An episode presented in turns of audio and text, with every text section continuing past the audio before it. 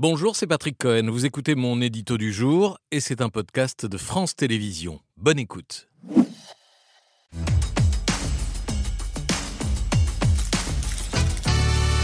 En France, un premier plan social lié à l'intelligence artificielle. Soit un peu plus de 200 salariés qui viennent d'apprendre qu'ils ne servent plus à rien parce que des machines, des logiciels vont faire le boulot à leur place. Bienvenue dans le nouveau monde de l'intelligence artificielle. On savait que ça allait nous tomber dessus, pas forcément de façon aussi grossière et brutale. C'est une société de relations publiques qui fait le vide chez ses salariés. Oui, c'est l'un des leaders du secteur euh, onclusive. La société s'est longtemps appelée Kantar, jusqu'à son rachat il y a un an et demi par un fonds d'investissement américain.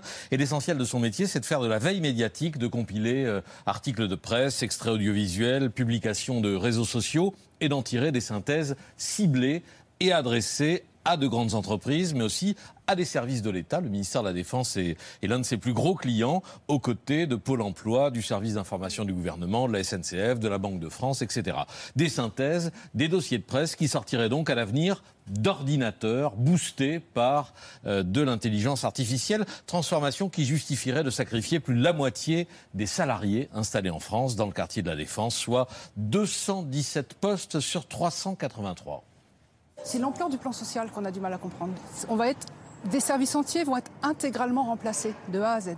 En dehors de, l'aspect financier, c'est l'aspect humain qui nous, a, qui nous a le plus révolté parce qu'on a, été, euh, on a été mis devant le, le fait accompli. On nous a dit que des petits robots allaient nous remplacer. Oui, c'est un mail envoyé depuis Londres à tout le personnel. Que c'est par un mail que la casse sociale a été annoncée. Le PDG expliquant que l'entreprise ainsi robotisée sera rendue plus agile et plus compétitive, ainsi qu'un dirigeant d'Onclusive l'expliquait avec un grand sourire dans une vidéo postée début septembre.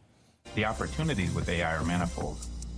There's opportunities to produce better content faster in a more targeted way.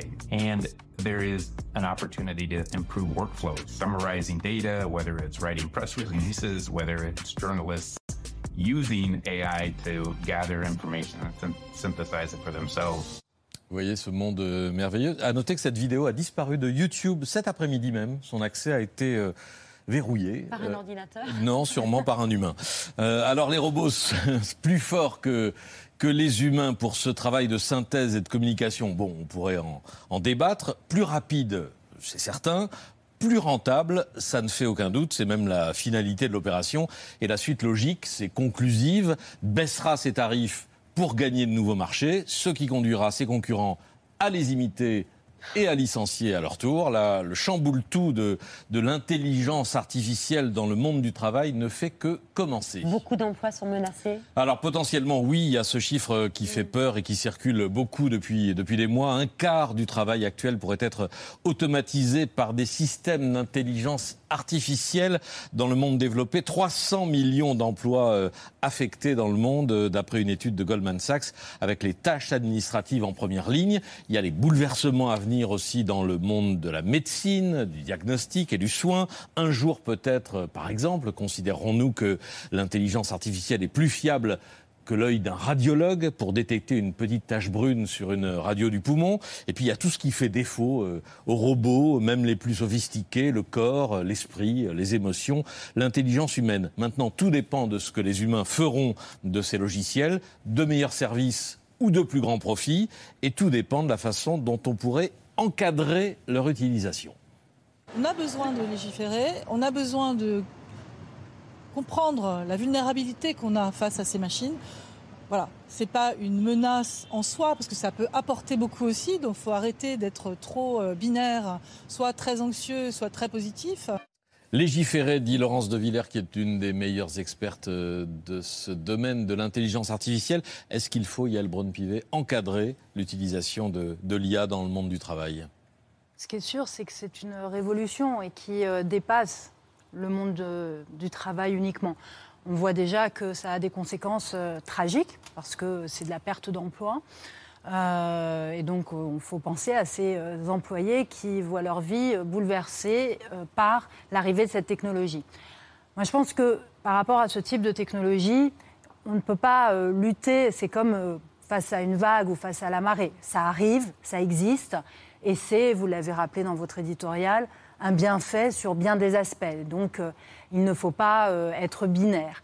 En revanche, il faut évidemment encadrer les choses et il faut évidemment pouvoir s'approprier sans euh, perdre ce qui fait euh, la richesse de nos sociétés, la richesse de l'esprit humain. Parce qu'on voit bien aussi, et moi j'avais fait un colloque à l'Assemblée nationale sur les dangers de l'intelligence artificielle, ce qu'on voit c'est que l'intelligence artificielle aujourd'hui, elle est plutôt américaine. Et donc, ou anglo-saxonne. Et donc, la façon de penser, la façon de traiter les choses est américaine et anglo-saxonne, ne correspond pas à notre façon, à nous, de voir les choses et d'appréhender euh, les réflexions.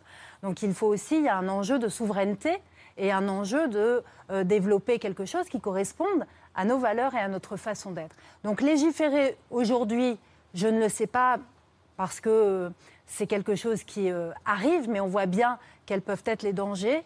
Quelles, quelles, on quelles peut peuvent pas être les limites à des entreprises de remplacer des, des, salariés par des, par des robots Mais il faut absolument, en tout cas, être extrêmement vigilant et suivre cela de très près.